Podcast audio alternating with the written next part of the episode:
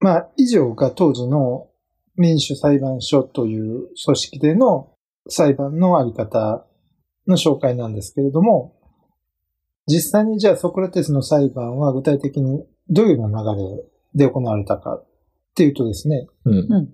まあ、詩人メレトスとアニトスっていううん。裕福な思考業者出身で当時の有力な政治家と、うんあとまあ弁論家のリュコンっていう人ですね、うんが、あの、新しい紙を導入しているという罪と若者への悪しき教育という罪でソクラテスを訴えるんです。うんうん。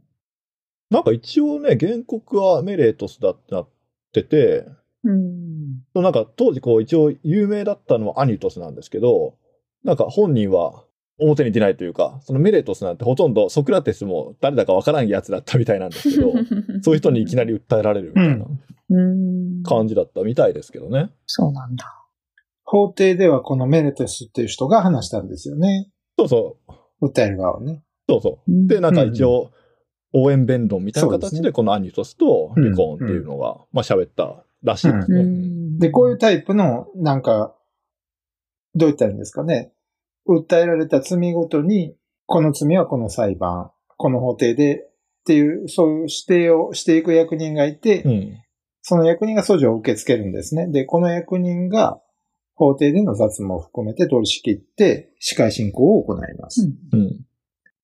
で、この人自体は、うん。この役人自身はただ被告の有罪とか無罪を裁くっていうことには関わらないんです。うん。うん。単に、どういう点かな、雑務、法廷に関わる雑務、司会進行を含めた、うん。訴えた人と訴えられた人を入ってください。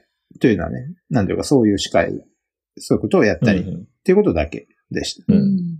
裁判当日は、裁判員が法廷に入ると、担当の役人が原告と被告を呼び寄せて、原告と被告双方の弁論が行われます。うん。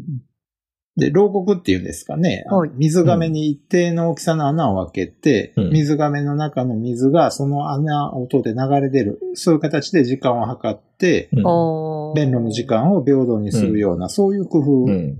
がなされていたようですね。なんか水時計みたいな感じでうんそうですね。考えたんですかね。そうですね。だから、漏れ出る水によって、うん。砂時計の水盤みたいなやつですね。うん。うん。それで、きちんと平等な時間っていうのを与えて、うん。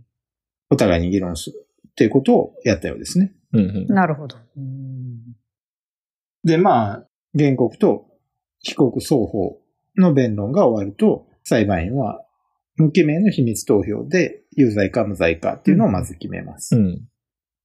で、この時なんか、制度性の投票具っていうのを用いたっていうふうに言われています。うん。なんか円形のコインのようなものになんか軸みたいなものがついていて、はい軸の中が空洞の場合は有罪で、うん。軸の中が埋まってて、詰まってる投票具を投じるとそれが無罪になるっていうね、うん。このどちらかを投票したっていうふうになっています。投票具についてはなんか小石だったっていうことを言う人もいるんですけれども、僕はどちらが実際だったのかっていうのはちょっとわからないんですけれども、うんうん。一応これも言っておきます。はい。で、さらに、どちらかを投じて有罪っていうことが決まったら、今度はその、うん。刑を定める必要があります。その時には、うん。原告、被告、双方が。自分たちで申し出るんです。どれぐらいの刑かっていうのをね、自分で言うわけです。うん。これ面白いですよね。そうそう、自分で言わないといけないんですよね。いやい自分有罪になって、私の刑はじゃあ、罰金500万円ですみたいな。シュールというか、なんというか。そうですね。原告はこの罪はこれぐらいの罪だっていうことを言ってそう、そう。原告はわかりますよね。こいつは死刑にしたいと思ったら、死刑だっうん。て言うけど、じゃあ、ちょっと罰金いくらでとか、じゃあ禁錮1年でみたいな。自分で申し出るっていう。うん。被告はそういうふうに自分で言うんですね。これぐらいの罪です。って言ってもらって、うんどっちがふさわしいかっていうのを、裁判員がまた投票して決めるんですね。うんうんうん。でも2択しかないわけですよね、多分。そうです。二択しかないです。なんか、現代だったら一応その検察側が禁錮何年休刑みたいな。うん弁護側が何年で、裁判官が、なんかその間を取ったりするわけじゃないですか。そう、だからその間のグラデーションがないですよね。ないですよねどっちかに決めるってことは。うんそう思いますね。うんできないんですね、システム上。基本的にやっぱり敵対関係であの、登場してるわけですよね。出てきてるわけですよね。原告と被告っていううんのはね。だから、どっちかに決めるっていうのは、うん結構はっきりした、振れ幅がはっきりしちゃうんじゃないかなっていう気がします。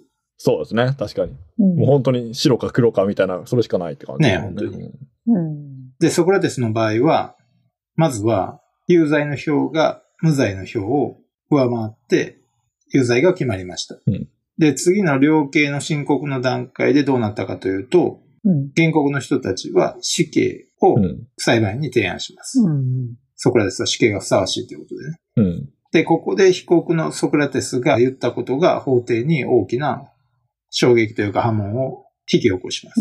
うん。悪い意味での衝撃っていうことなんですけれども。うん。で、ソクラテスは、アテナイ市民は自分をプルタネイオンでの食事でもてなすべきだっていうふうに提案したんです。これはね、本当にとんでもないことで、うん。うんこれを言うことによってソクラテスはわざと自分が生き残る道を塞いでしまったっうんていうふうに言えるぐらいのことです。うんというのも、このプルタネイオンでの食事うんっ。ていうのは非常にポリスにとって特別な意味を持つものだったからなんです。そうこの辺ってね、初めて自分がこう、ソクラテスの弁明を読んだ時ってよくわかんないところだったんですよね。なんのこっちゃみたいな。なんで、食事やねんって、えそうそうそう。なんか笑うとこなのかなみたいな。あ、わざとそう、飯を食わせろと言ってんのかっていう。そういや、こっちはさ、なんかこう、うん。何も知らず読んでるんで、なんか真面目な話だと思って読んでるんですけど、なるほどね。これ、これどう、なん、どういうことなんだろうみたいな。確かに。理解できなかったっていう思い出ありますけどね。うん。なんか違和感を感じた覚えうんが僕にもあります。そう、うんで、まあ、今聞いてる皆さんもどういうことだろうかって思うと思うんですけど、うんまず、そのプルタネイオンっていう、これは街道っていうか集会所みたいなことですけれども、うん。このプルタネイオンという集会所はポリスにとって最も重要な施設だったと言っても言い過ぎではないんです。うんうん。で、古代ギリシアの共同体は何よりもまず祭祀共同体、要するに神様を祀る、一緒に神様を共同で祀る、そういう集まりだったんですね。うん。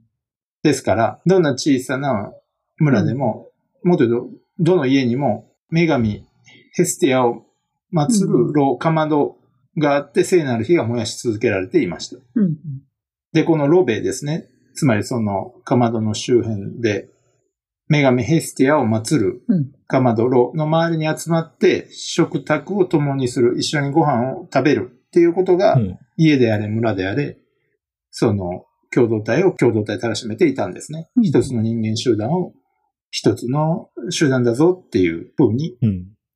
そういうアイデンティティを成立させる、そういう、まあまさにイベントだったわけです。あなんか同じ釜の飯を食った仲みたいな感じですかね。そうそうそうそうそう、そうですね。そうです、まさに。だから、プルタネイオンっていう街道はそこに聖なる炉、こういうような意味を持っている共同体を共同体とする聖なる炉があった場所なんですね。うん。で、こういうふうにして成り立っていた祭祀共同体としての性格っていうのは、ポリスも同じなんですね。うん今は、その、村のヘスティアとか、家のヘスティア、ロとか鎌田の話しましたけれども、うんこれ基本的にはポリスも同じなんです。で、ポリスはもともと周囲の村落共同体の住民が外敵からその自分たちを守るために集まって住み始めたのが起源って言われています。うん。で、周囲の住民が集まって住むっていう時に、うん。まあ、各々の村落共同体、うん。村に住んでいた住民人間集団は、女神ヘスティアを祀る炉、かまどを共同のものにしてうん、もともとは違うコミュニティにいたんだけれども、かまどを一緒にしましょうってことをやるわけですね。うん共同のものとして、プルタネイオンっていう街道、集会所の大広間に聖なる炉を置きました。うんうんで、各村落共同体の長ですね。この長が後の貴族階級になると考えられているんですけれども、うんポリスの中で、うん各村落共同体の長がこのプルタネイオンで食卓を共にして一緒にご飯を食べて、まあ会ってお話ししながらご飯を食べる。うん会食するってことは、祭祀共同体ですね。同じ神様を祀っているコミュニティである。そういうものとしてのポリスの成立を象徴する意味合いを持てたんですね。うんだから、このプルタネイオンで食事を受けるってことは、うん。なんというか、ポリスの成立そのものに立ち会うっていうような意味を、意味合いをそもそも持っていた。というふうに、まあ、これは僕の推測なんですけれども、うん考えられまして、うんポリス市民にとって本当に最高の栄誉なんですね。うん。本当にポリスにとって特別な人、外国からの施設とか、うん。まあ、あるいは非常に重要な戦争の中で、えー重要な戦闘の中で勝利を挙げた、凱旋する、帰ってくる将軍とか、うん古代オリンピック競技の勝者、そういう人たちにだけ、うん。プリタネイオンで集会所で食事を受けるっていうことは許されていたんですね。僕が持っている翻訳だと、うこのプリタネイオンはね、迎賓館って訳されてますね。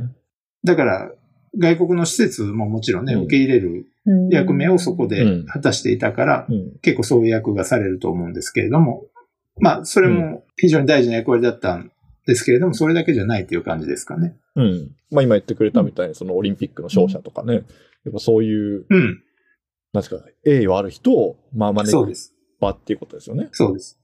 国民栄誉賞みたいな、紫綬褒章みたいな、そんな感じですかね。あ、そんな感じですよね、多分ね。うん、うん、そうですね。だからその、紫綬褒章を与えるっていうことがいわば、そのヘスティアの周りで、聖の、聖なる炉の周りで一緒にご飯を食べるっていう、そういう儀式というか、セレモニーだったんでしょうね、多分ね。うん、なるほそれをやったら、うん。紫綬褒章的な意味合いど。になったっていうことだと思います。なるほど。だから僕はなんか、なんかそこでずっと養ってくれみたいな感じかと思ってたけど、そういうわけではないんですかね？一回限りのイベントなんですか？なんかね、えっとね、うソクラテスうん。が言ったのは、うん。自分にどれくらいの刑がふさわしいのかっていうことを申してたときに、え言ったのは、そこでご飯を食べるのがふさわしいっていう意味で言ってるので、一回だけプリダネイオンでご飯を食べるっていう意味で言ってるんだと思います。あ、そうなんですね。僕なんかずっとそこで自分を養えっていうふうに言ってるんだと思ってました。だけど、例えばね、それこそオリンピックで、あの、まあ、優勝した人、うん当時の古代オリンピックって優勝した人にしか意味がないんですけれど、あー2位とか3位とか全然意味ないんですけれども、優勝した人とかっていうのはこのプルタネイオンで、なんか死ぬまでご飯を食べられる特典が与えられるとか、うん無料で、そういうのがあったはずです。なるほどうん。まあなんか障害年金というか、なんていうかね、そういうのありますよね。そうそうそうそうそうそうそう。うん、そういうこと。日本でもなんかうん、そういう報奨もらうと年金がずっと出るみたいなやつありますよね。うん。うん。だから年取らないとあげないみたいな。そうそうそうそう。なるほど。まあ、ですから、プルタネイオンでの食事っていうのはね、こういうような意味を持つものですから、ソクラテスが自分で量刑をうん。裁判員に申し出るときに、プルタネイオンでもてなすべきだっうん。て被告として自分の量刑を申告する様子をうん。目の当たりにした裁判員の多くは本当にふざけるなってね、ぶち切れた ことだと思います。何言ってんだこいつと。そうですね。まあ相手は、こいつは死刑だって言ってるのに、いやいや、うん私をもてなしなさいみたいな。そうそうそうそうしかも、なんか俺はもう英雄だみたいなそうそう。ことを言ってるわけですよね。だから、何言ってんだっていう感じで、うんうん。ぶち切れられるっていう反応がまあ普通だと思う。ううんん。そういう反応を引き起こしたっていうのは容易に想像できます。